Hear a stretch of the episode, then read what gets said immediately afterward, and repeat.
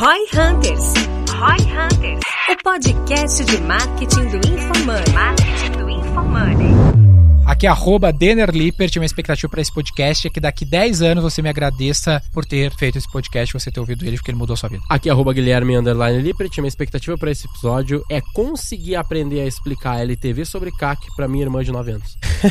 Porra, é ambiciosa essa daí, cara. Essa é ambiciosa, É. né? O meu arroba é Ricardo M. Domingues e meu objetivo nesse episódio é mostrar o valor do tempo do seu negócio. Você sabe quais são as métricas que realmente importam no seu negócio? No episódio de hoje, Denner, Guilherme e Ricardo falam sobre quais números e termos são necessários ter maior atenção e como eles refletem na forma de você entender como ocorre a escalada da sua empresa. Escute agora no Roy Hunters.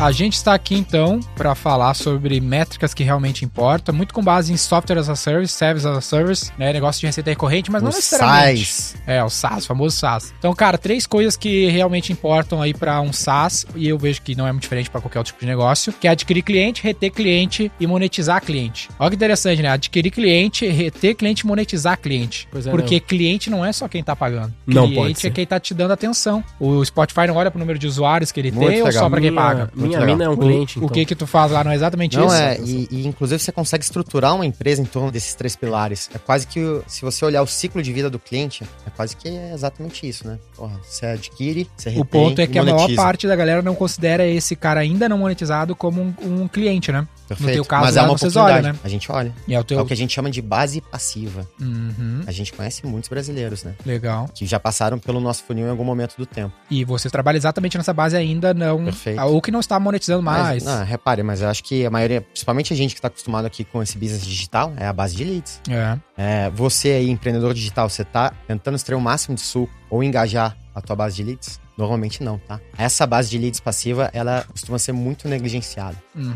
tudo mais constante. Porra, legal. Então aí, ó, tem, são essas três coisas que a gente tem que estar trabalhando. E aí vamos voltar aqui então para adquirir clientes. Quando eu adquiro um cliente, ele tem um custo de aquisição, né? O CAC. Tá aqui na na camiseta, ó, low CAC. A gente tem que trazer um menor custo de aquisição. Então, puta, botei uma grana no Google, vai gerar acesso, parte desse acesso vai comprar, vai gerar lead, vai acabar comprando lá do meu time de Inside Sales. Então, vamos dizer que eu gastei mil reais, desses mil reais vão se fazer 10 vendas, eu tenho ali um custo de aquisição de 100 reais. Só que qual que é a questão, que é o ponto que eu quero trazer aqui, é o fluxo de caixa desse processo. Porque beleza, se eu trouxe 100 reais de receita, primeiro, não é 100 reais de margem. É, não, eu tive 100 reais de CAC, desculpa, né? Foi o meu custo de aquisição. Quanto esse cara pagou? Vamos dizer que esse cara pagou ah, 100 reais, ou 150 receita. reais. Você É, tá de receita. receita. Aham. É, porque eu trouxe um cliente, mas beleza, quanto que esse cliente deixou de, de receita? No Foi- M1, mês 1. Deixou 150 reais de receita. Pô, beleza, esses 150 reais pagaram o meu CAC? Não, porque eu tenho uma margem de contribuição que é uma puta incógnita na cabeça do empresário, que é o que a margem bruta, quanto que ele deixa de margem para contribuir com esse custo de aquisição e os demais custos fixos. Então, isso não é teu lucro líquido, isso que eu tô te trazendo, porque a galera não tá ligado Não isso. tá ligado. Pô, o cara não sabe. velho. Então, te dar um exemplo, cara, eu sou uma empresa de serviço como a V4, né? Posso, Eu- posso puxar um exemplo de um cliente que a gente tá passando por isso? Poxa. Pra tu... Poxa, Olha só, pensa assim, os caras são de contabilidade, é uma Tá. rede de franquias de contabilidade. Tá bom. Eles têm uma mensalidade de mais ou menos uns... Vou arredondar aqui pra facilitar as contas, tá? Então, 400 reais. tá. Fica aí no mínimo, no mínimo dos mínimos um ano, mas a média é três anos de LTV, Tá, Ainda não tô falando de LTV. tá bom? Então é isso. Então três é anos. 380 Retenção de, três anos. É isso aí. O cara fica pagando e nunca mais, nunca mais olha, não, não cancela. E eles estão tendo aí na casa de uns 300 reais de CAC. Qual que é o problema nesse caso? O problema desse caso é que eles hoje faturam muito pouco. Faturam, tipo assim, cada unidade fatura 30 mil reais. Tá, E eles não têm essa lógica toda e eles não querem investir mais.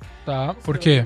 É, eles não. Eles acham que tá caro um CAC de 250 reais. 250 reais? É. Vamos lá, vamos entender então. A receita que o cliente gera é 400 reais por Isso, mês. Ele isso, pagar 400 reais isso. por mês. Tá, no M1. Eu não vou saber Primeiro exatamente mês. a margem de contribuição Mas a dele, gente vai chegar nessa margem de contribuição. Que era pensa- quanto? CAC era tipo 300 reais, 250 reais. Aí um pouquinho M1, menos. 400 mais ou menos. de receita. Isso. E É. provavelmente ele, a cabeça dele é, puta, a receita é 150. 400 menos os 250. Não, não. Exato. A, Ele rece... só olha o M1. a é isso? receita É. dele é 400 reais por mês. E ele tá com CAC de 250, 300. Tá lindo esse Economics, tá lindo. Ele Tá deveria bonito. socar a mídia nisso daí. Por que que tá lindo? Essa é a questão. Porque pensa, é um serviço, um contador. Qual que é a margem de contribuição de um contador? Pô, é uns 80%, porque o cara só tem o custo ali de imposto e o resto é o time que já tá lá trabalhando que vai pagar anyway. Que já tá dado. Ah, não, mas eu tenho um cara que vai fazer o trampo sim, mas esse cara tá lá fazendo o trampo e ele tá Claro. sem ganhar, sem ter margem, né, em cima dele. Porque pensa, tu contratou um contador pra trabalhar no teu escritório, ele tá ganhando 3 pau. Tu tem que pagar esse cara, tenha um ou 30 clientes, né? Então, o que que é a margem de contribuição? A margem pra contribuir com esse custo fixo. É que ele já tá lá, tá sendo pago. Então, nesse caso aqui, vamos dizer que seja 400 reais, o cara tenha, ah, vamos, vamos ser conservador, pagando imposto pra caralho e algum outro custo ali atrelado ao negócio. Tá tinha 280 reais de margem. O que falou que foram 250 reais de CAC, a métrica que eu puxei aqui era o fluxo de caixa. Se eu tenho 250 reais de CAC e o cara tá deixando 280 reais no primeiro pagamento, quer dizer que eu não tenho fluxo de caixa negativo, que é o problema dos grandes softwares as a service mesmo. Porque ele gera 280 reais de margem e custou 250. Sobra ah, mas o, 30 ainda. o Gui falou que às vezes vai a 300 esse CAC. Então, pô, aí eu tenho deslocamento, eu tenho um fluxo de caixa negativo. Falta 20. Só que no outro mês, com a assinatura, o cara já chegou a 280 de margem de novo. Aí já pagou esse CAC de longe. E esse cara vai ficar dois anos. Porra, velho, dois anos, 24 meses, deixando 280, Aí- são 6.720. E aí agora a gente já tá começando a falar de LTV, né? É, que é que o eu acho que o LTV. principal desafio aí, quando a gente tá falando de métrica, é como somar a componente tempo na conta.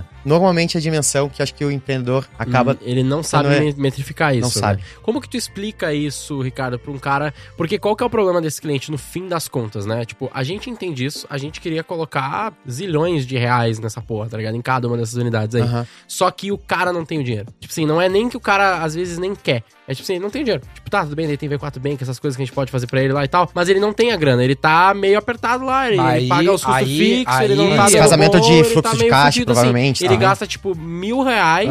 Também esse cara que vai aumentar conforme ele escala e tal, mas o, o economics dele já é bom. Então, ele gasta, sei lá, uns mil reais de mídia, ele vende pouquinho e aí ele não tá Mas aí conseguindo tem, arregaçar, entendeu? tem um lance interessante que é o. Aí é um lance que até um episódio que eu quero fazer, que é a alavancagem. Por que, que os caras. relacionado. Por que, que os caras se alavancam? Né? Por que, que eu vou lá e pegar um empréstimo? Ou ou que, que eu vou vender para um investidor, alocar na minha empresa? É exatamente isso. Se eu fosse esse cara e eu fosse uma startup de contabilidade com esses números, eu chegaria no investidor e falaria: Cara, olha só, eu tenho um CAC de 280 reais, esse cliente deixa 6 mil de margem durante o contrato, que é o LTV. Né? Ele deixa Claro. 6 pau de margem, me custa 280. Vou levantar 10 milhões, Vou socar levantar, a mídia e. e É, mesmo que o custo do capital seja muito alto. Eu fiz, por exemplo, na Quem V4. deveria fazer isso, na real, não precisa nem levantar dinheiro. Quem deveria fazer Não. isso seria a franqueadora. Porque esse, quem tá É fazendo um isso jeito são de tu os levantar capital. É um Não, jeito. Tudo né? bem, claro.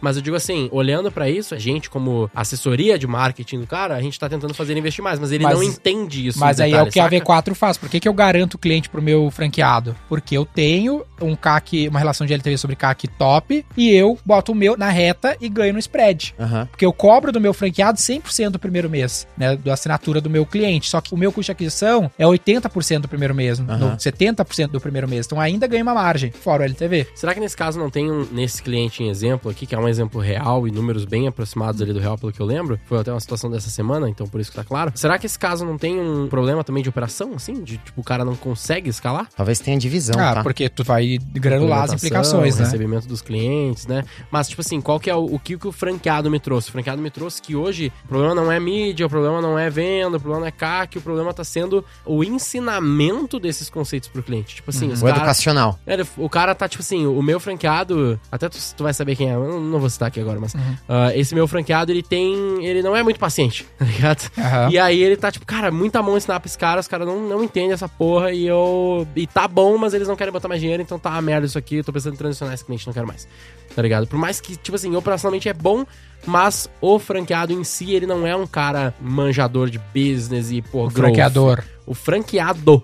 Que Nossa. é quem Franqueado. nos contratou. Não, não, não, não. Não, o O franqueador. franquea- Tem o franqueador e tem o franqueado do franqueador. Quem nos né? contratou foi o franqueado. Foi o franqueado e eu também trabalho com a franqueadora, que é Tá. pra fazer expansão, vender mais franquia. Só Ah, que a só que- franqueadora não dá tanta atenção pro franqueado, e o franqueado Ah, não mas manja tu tá, disso, tá tu foda. tá tendo outro problema aí, que Sim, é é outro podcast. operations Outro puro. podcast. Mas Realmente não, não operations é- puro. Aí que tá, mas o ponto que eu quero dizer é que tem duas pessoas nos ouvindo aqui. Tem o dono e tem o operador lá. Tem o, O Roy cara- Hunter. Tem o Roy Hunter, né? Que nem a gente já definiu em outros episódios. Então eu tô tentando trazer pra vocês explicarem melhor ainda pro dono, Uhum. tá ligado? Eu quero pegar esse episódio e dar pros franqueados desse cliente Roy eles Hunter. ouvirem e eles ficarem, cara, não pro Roy Não, Hunter. Roy Hunter, pro dono. Eu quero dar pro dono desse projeto aí, do nosso Uhum. Roy Hunter, pra ele poder falar, ó, gente, ouve esse episódio aqui, ó, que vocês vão entender o que vocês têm que fazer. Perfeito. Entendeu? Tem, É isso que eu quero. É esse Claro. nível de clareza Claro. que a gente tem que chegar aqui pro dono. tem sacou? diferentes formas de embalar essa história, né? Sempre tem uma, tem uma forma de Porra, a contar a começar a história, falar, sempre. mano, pô, teu fluxo de caixa com base no teu LTV tá muito bom. O cara não entendeu porra nenhuma. Ah, Pois mas é, tá explicando não. aqui, né, querido? Sim, E aí- então, é isso que a gente tem que E aí, e aí o papel desse Não senhor é, porra, vou tentar aqui o primeiro pacote, a primeira forma de contar essa história. Porra, não consegui. A segunda, porra, não consegui. A terceira. A quarta. Na sexta, na sétima, vai, deveria converter.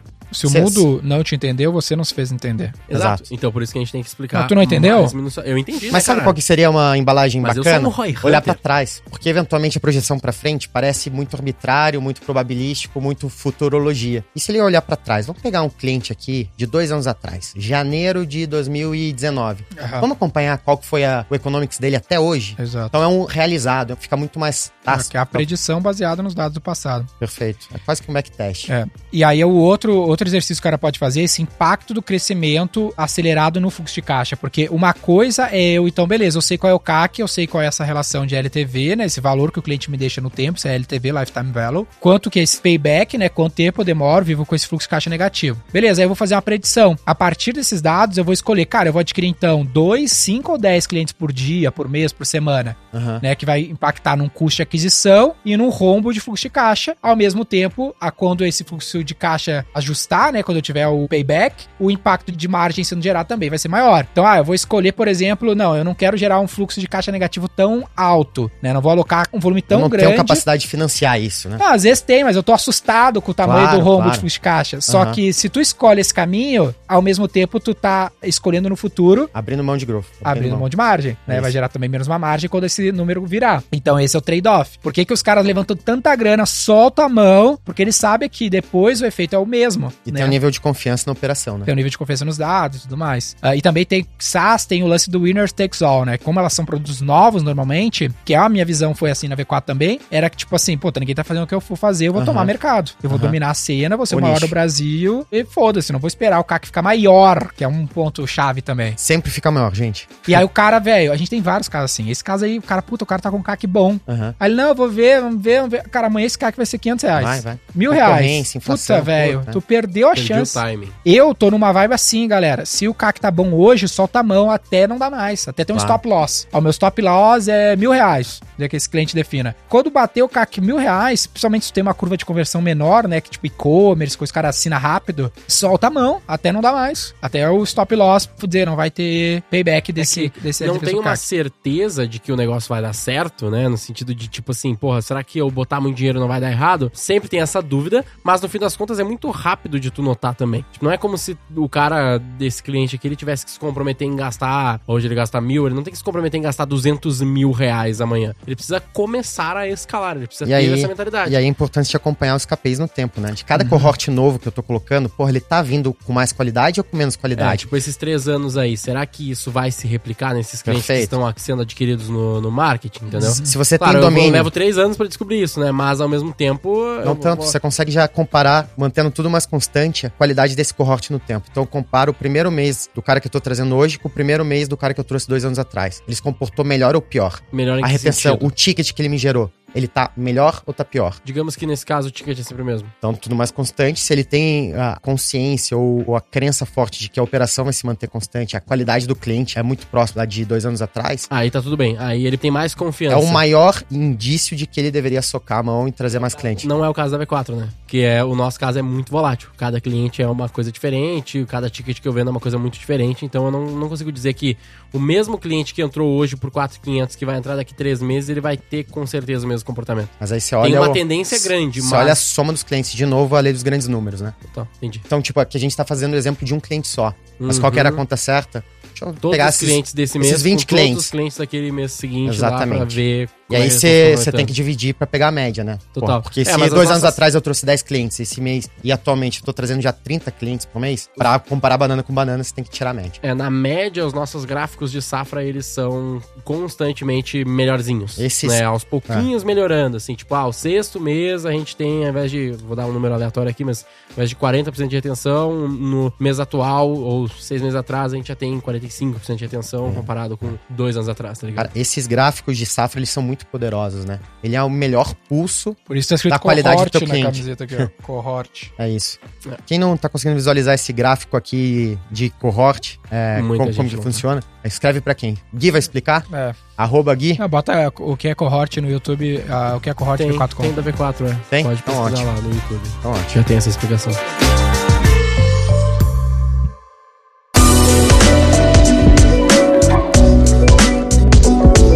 Outras duas diretrizes aqui, então, a gente já falou um pouco, mas só para deixar evidente, essa relação, que a gente chama de ROI na V4, retorno sobre investimento, para nós, essa relação de LTV sobre CAC. Como assim? Só Pô, a gente fala isso, na real, né? Desse jeito. ah, quanto de LTV esse cliente me gerou? Na Então, vida. É, na vida, ao longo da vida dele. Esse cliente, do exemplo da contabilidade, me deixa 6 mil reais de LTV. Beleza. 6 mil a gente já tá considerando a margem de contribuição. Isso, vou fazer de Aqui novo é essa conta. 280, né? Faz do Aham. zero pra gente fazer certinho. É um cliente que deixa 400 reais. Opa, 400 reais. Ah, Uma contabilidade, o cara paga 400 reais por mês, fica ativo na contabilidade por dois anos, 24 meses. 9.600 de ARPU, Average Revenue Per User, é a receita média que ele deixa na mão da, Sempre média. da contabilidade. É, pode ter cliente que paga 500, não sei o que, mas mais ou menos é isso. E a margem de contribuição, vamos dizer que seja 70%. A gente já falou da margem de contribuição, então ele deixou 6.720 mil reais de LTV, valor de margem para contribuir com os custos fixos da, do escritório, do tapete, do que for, lá da luz, da água, para o escritório estar vivo. Só que aí eu tenho esse custo de aquisição. É essa minha relação de LTV sobre CAC. Só que nesse meio tempo me custou um dinheiro adquirir esse cliente. Quanto foi esse dinheiro? Foi mil? Foi dois mil? Foi três mil? Foi seis mil? No nosso exemplo,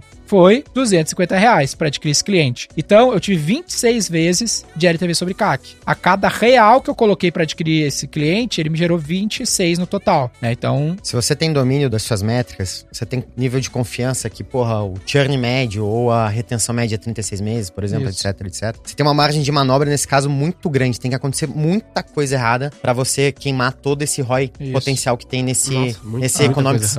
Tem que, assim, desastroso. Então, esse economics te dá um nível de confiança muito alto É. de que vale a pena a sua caminho. só que tem um outro que acompanha aqui, ó, que é o tempo para recuperar o CAC. Então, pô, se o tempo Acesso a capital. Isso, porque quanto maior for esse tempo, lembra que a gente falou do payback? Demorou um mês, ou menos de seis meses, menos. Por exemplo, a média do mercado de SaaS é de 5 a 7 meses para recuperar o CAC. Uhum. E aí começar a gerar margem. Então, tu tem 5 a 7 de fluxo de caixa negativo. E aí, pô, vou precisar acessar capital para conseguir sustentar growth. Quanto mais growth eu quiser ter, mais Tá comprando crescimento. fluxo de caixa negativo eu vou ter. A, Perfeito. a não ser que eu chegue no caso desse cara, que ele tem um espaço de tempo muito curto, né? Que aí é no meu caso, negócio. é, é, não é nenhum mês, né? O primeiro mês, M1, ele já se pagou. E aqui tem Cara, um isso é trade. lindo, cara. Aqui tem um trade também, porque às vezes o cara. Quer dizer, ele não se pagou, na verdade, né? Não, ele se pagou sim na margem de contribuição, né? Isso, Já se no pagou, primeiro mês, né? primeiro se pagou, mês. né? No primeiro mês. Na Perfeito. 250 reais, sim, 300 não. E aí aqui tem umas coisas que tu começa a mexer. Pá, se eu mexer no ticket, no modelo É de isso. fidelidade, vai impactar nesse LTV sobre CAC, vai reduzir. Mas diminui também ou aumenta. O melhor o churn, nessa, é. né? Pior o ARPO, mas melhor É, o churn. então tu fica Então é uma conta, né? É um cobertor, né? Você tem que puxar às vezes pra cá, pra lá, e aí você tenta otimizar Exato. o teu economics em função Então do... vai depender do contexto. Tem capital para investir para esse tempo todo, ou precisa cobrar mais caro, ter menos LTV, mas o teu payback vai ser menor. Nesse caso do cliente aqui que a gente fez o simulado, que trouxe os dados, ele tá maravilhoso. Ele tá com puta LTV sobre CAC absurdo e com um tempo de menos de um mês, né? Menos de 30 dias, que é absurdo. Ele não vai conseguir manter isso se ele escalar, certamente. Aham. O que o mercado é, quanto visa... mais alto, mais rápido derrete, né? Normal. Tipo, o cara tem um. A não ser que ele tenha uma coisa muito maravilhosa, um LTV sobre CAC muito grande, porque ele tem um negócio tipo a Netflix. Não, tipo esse. Né? Ou esse aqui. Mas nesse caso aqui, o- qual que é o problema? Por que, que ele tem um LTV sobre CAC grande? Porque ele gasta muito pouco. Também. Então, qualquer vendinha que ele faz ali, é duas vendas, ele já fez É. muita receita no LTV, o LTV Exato. é muito grande, aí ele tem um LTV sobre CAC muito alto. Mas, quando ele começar a gastar 10 vezes esse valor de mídia, que vai É, ser ele- 10 mil esse reais, valor ele, já está deslocado, uma ele não é, não é pra ser esse. É, o, Ele é dinâmico, né? O que o mercado olha para um LTV sobre CAC acima de 3, né? Se ele ficar na casa ali de 7, 8, já é tipo assim, é excepcional. Já tá lindo. Se ao demais. longo da vida, depois de 3 anos do cara consumindo a empresa, ele tiver um LTV sobre CAC de 8, acho que a XP deu um 10, 12, né? Que a XP tem. Não posso falar. Eu, não tinha, eu tinha visto isso em relatório, não tem isso público? Eu acho que não. Eu acho não que tenho tem. esse número. Eu não tenho esse número. Eu acho que tem público, eu já vi falar de É. 12 vezes. Vocês ouviram na palestra, Depende enfim. muito da, da marca. Até o, ah, no prospecto do Nubank eles falaram sobre isso. Que eles falaram que era 18 meses. O deles. É, não, deles, né? Eu digo, É. não sei se é uma informação privada. Mas que é tipo assim, é considerado resultado super foda. Aí os caras ficaram na casa de 3, 4, tá. Meu, legal. Quer dizer que a cada real que eu aloco, ele volta 3, 4 reais. Porra, maravilhoso, As né? empresas mais valiosas têm a melhor relação Pensa nisso. Às vezes o cara olha assim, não, isso aqui é pouco. Ah, não, tá gerando pouco. Cara, que investimento que tu vai alocar um real e vai voltar dois, três reais. É 100, 200, 300% de É retorno. uma máquina de dinheiro, né? Uma Não, máquina de o dinheiro, melhor literalmente. negócio é o teu negócio. O melhor investimento é o teu negócio, né? Qual que é o nosso LTV sobre CAC que tu tem na cabeça? 3, O nosso é 2.4, 3, 2.8. Pode crer. Imagina a LTV por CAC da Apple. Ah, absurdo, né, velho? Absurdo. Por isso que é a empresa mais valiosa do mundo. É a Amazon. Aí tu começa a olhar, né? Porra, o que que as empresas mais valiosas do mundo têm em comum? Retenção infinita. Retenção, né?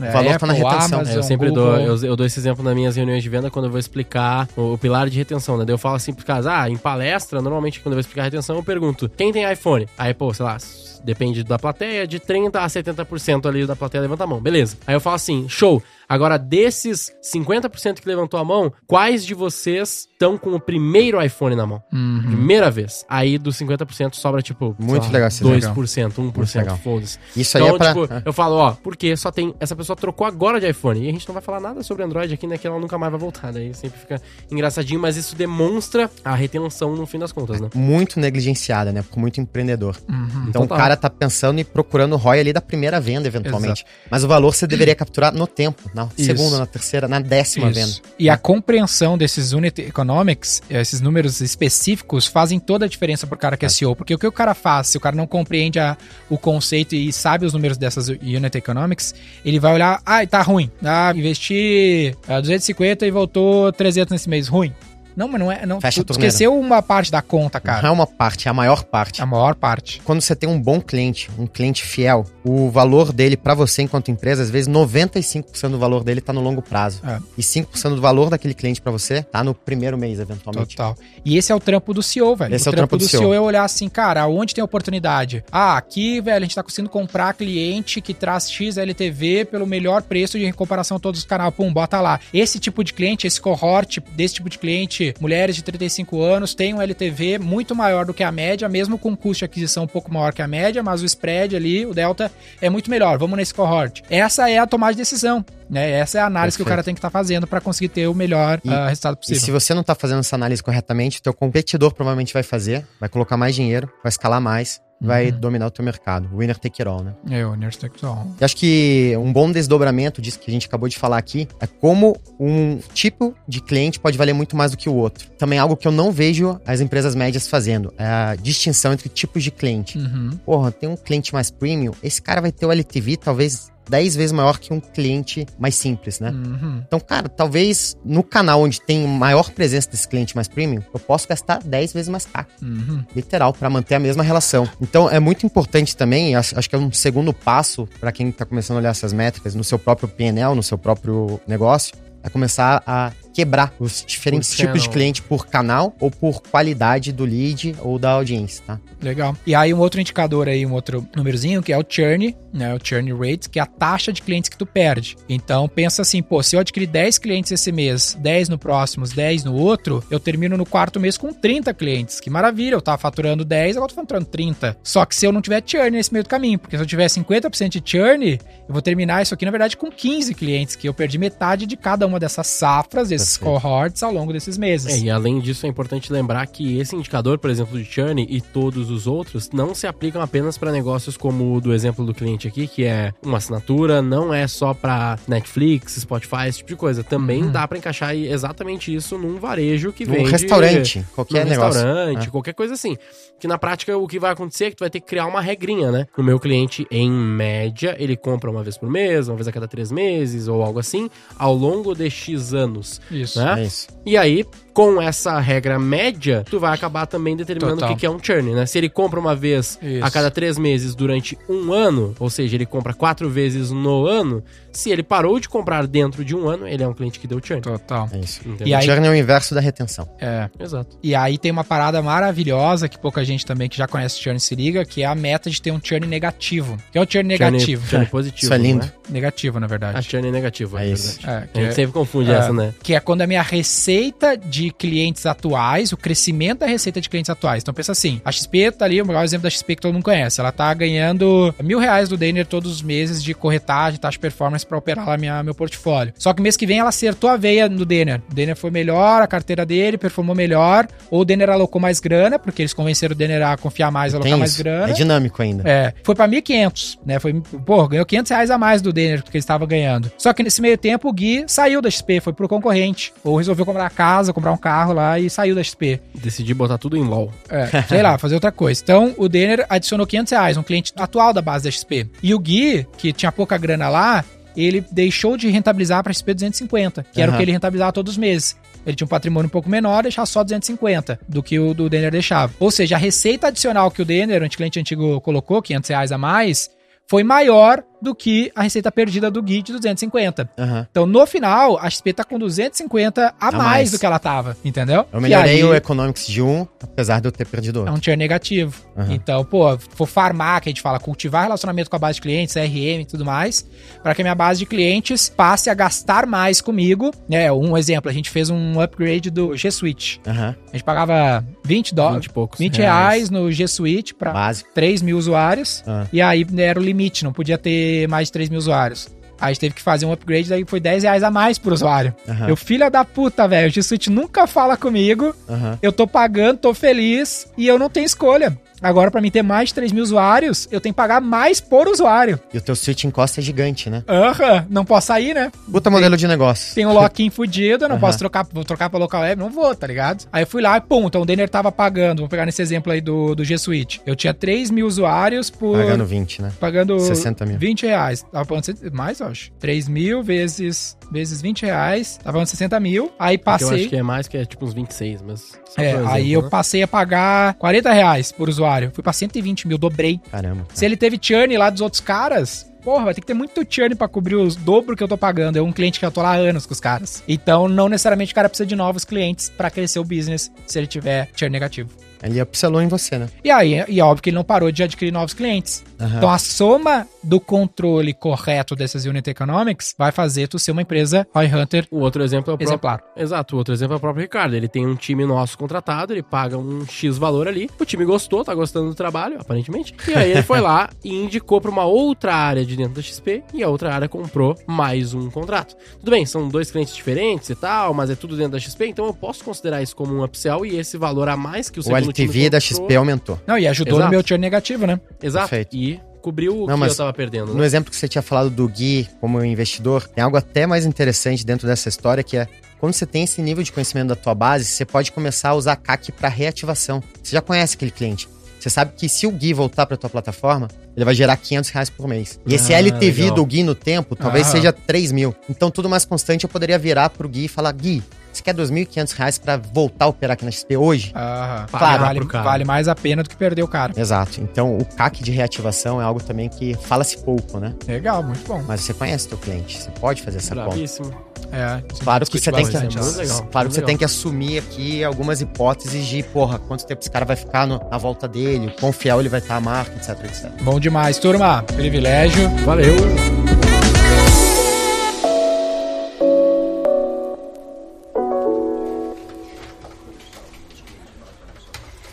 Ah, O nome desse episódio, então, vai ser Métricas que realmente importam? Métricas que alavancam sua empresa. LTV sobre CAC. Não. Tô zoando. Eu ia falar uma, uma piada. Acho Mas que é- métricas que realmente importam, acho que é bom. Tá faltando, As acho que da sua empresa. métricas. Tá, É? fal- tá faltando um negócio tipo da sua empresa. Tá muito Será? solto métricas, eu acho. Métrica, é, pode ser métricas de quê, né? Pode ser métrica do time. Mas. Não podia ser um lance assim, uma dúvida negócio. que o empresário tem, que é tipo, quanto dinheiro meu marketing dá, sabe? Quanto de dinheiro eu ganhei com o mar com meu marketing? É uma dúvida que o cara tem. Ou sobre escala também. Aham. Por dúvida também pode ser sobre escala, o nome sobre escala, sabe? Tipo, quando. ah, Métricas para Métricas escala para escalar seu negócio. Para escalar seu negócio. Métricas para escala sustentável. Isso, Sustentável, ou, que- ou, sustentável não- sai- não ou acho. descubra quando escalar o seu negócio. Por exemplo, descubra quando. Algo assim. Métricas tem que ter no nome. Métricas Como para um e negócio quando saudável. escalar seu negócio. Ah, tem que ter métricas. Tem é que ter real. métricas. Métricas para um negócio saudável, para um crescimento. Métricas. Para o crescimento do seu negócio. Métricas não? para uma escala sustentável. Métricas para escalar seu negócio? Isso ou o meu. Pode ser. Qual Escolhe dois? aí o qual do- editor. Ah, editor. Não, editor é, é ruim de escolher, né, mano? Os caras não estão no, no. Ô, no editor, piso. toma esse feedback aí, ó. Porra, Ô, editor, ao O cara vivaço, vai assim, zoar, cara. vai deixar todas as tuas gafas Porra. aí no ar, velho. Pode deixar todas, não tenho medo não. Vem, cancela nós que a gente vai pro Rumble. Você entra numa região que. Ah, Cuidado! Sacanagem, sacanagem. Tá maluco? Pode falar, pode falar. Métricas pra escalar o seu negócio. Métricas para escalar o seu negócio, então está definido. Porque depois os caras escolhem o outro, a gente fica puto, daí tem que mudar, daí não faz sentido. Siga o Roy Hunters no youtube.com barra Roy Hunters e no Instagram pelo arroba Roy Hunter Oficial e faça parte do nosso grupo do Telegram com conteúdos exclusivos.